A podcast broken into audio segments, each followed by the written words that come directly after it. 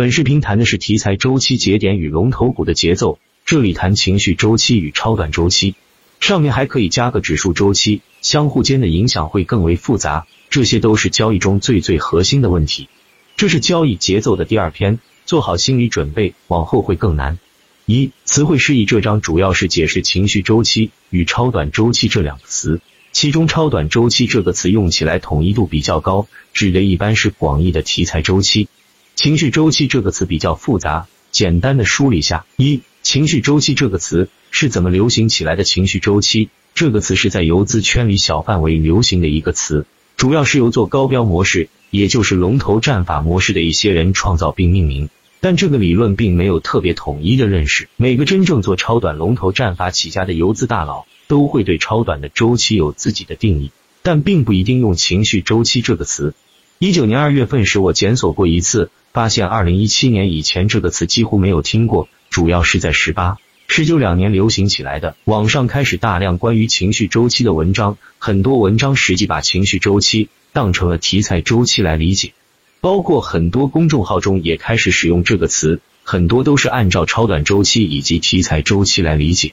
这篇文章主要是以文少老师的情绪周期理论为基础来探讨分析交易的节奏。二。周期的维度超短，关于周期的维度包括指数周期、情绪周期、大周期、超短周期、题材周期、小周期、个股周期。当然，个股题材包括在题材周期内，而题材周期属于超短周期的一部分。大体上可以分为指数周期、情绪周期、超短周期这三个部分，其中指数周期对超短的影响较小。这篇文章先不讨论，我们主要是来探讨情绪周期与超短周期这两者之间的关系。以及如何根据这两者的关系建立交易节奏、情绪周期的轮回，可以在打板客网站的交易系统里的涨停验证图表里清晰的感知到。二、关系探讨这部分内容主要是梳理情绪周期与超短周期这两者之间的区别跟联系。一、区别下面我没有刻意去区分这两者，而是重点阐释这两者的理论意义、意图，这样会使下面的比较与讨论更有价值。一。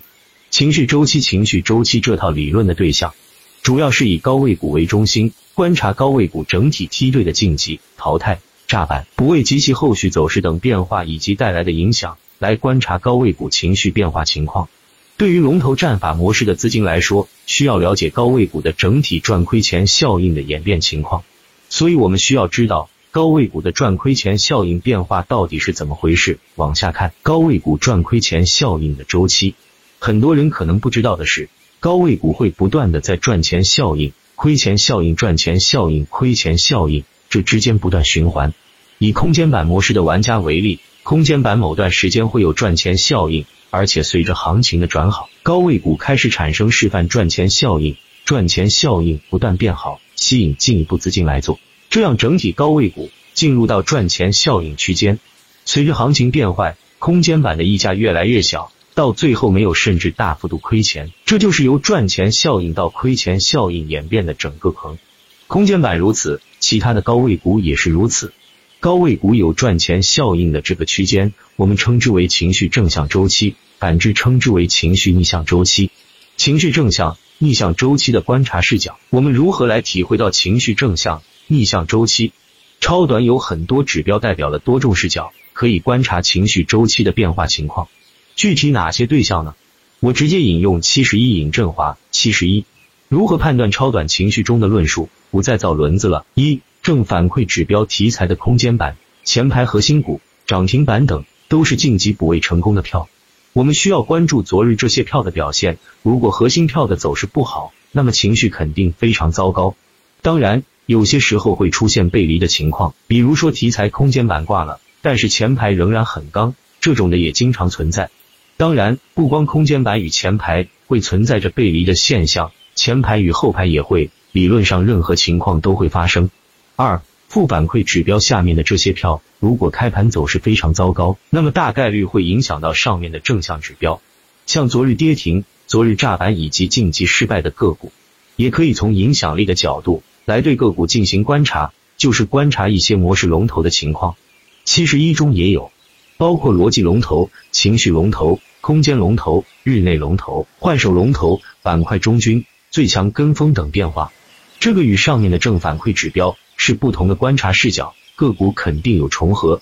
上面的这些指标之间往往有着联动性。以正负反馈指标为例，正反馈指标与负反馈指标之间有非常强的联动性。比如，当连板股表现好时，炸板股的表现相对也较好；而连板股没有溢价时，炸板股以及晋级失败的个股也会比较惨。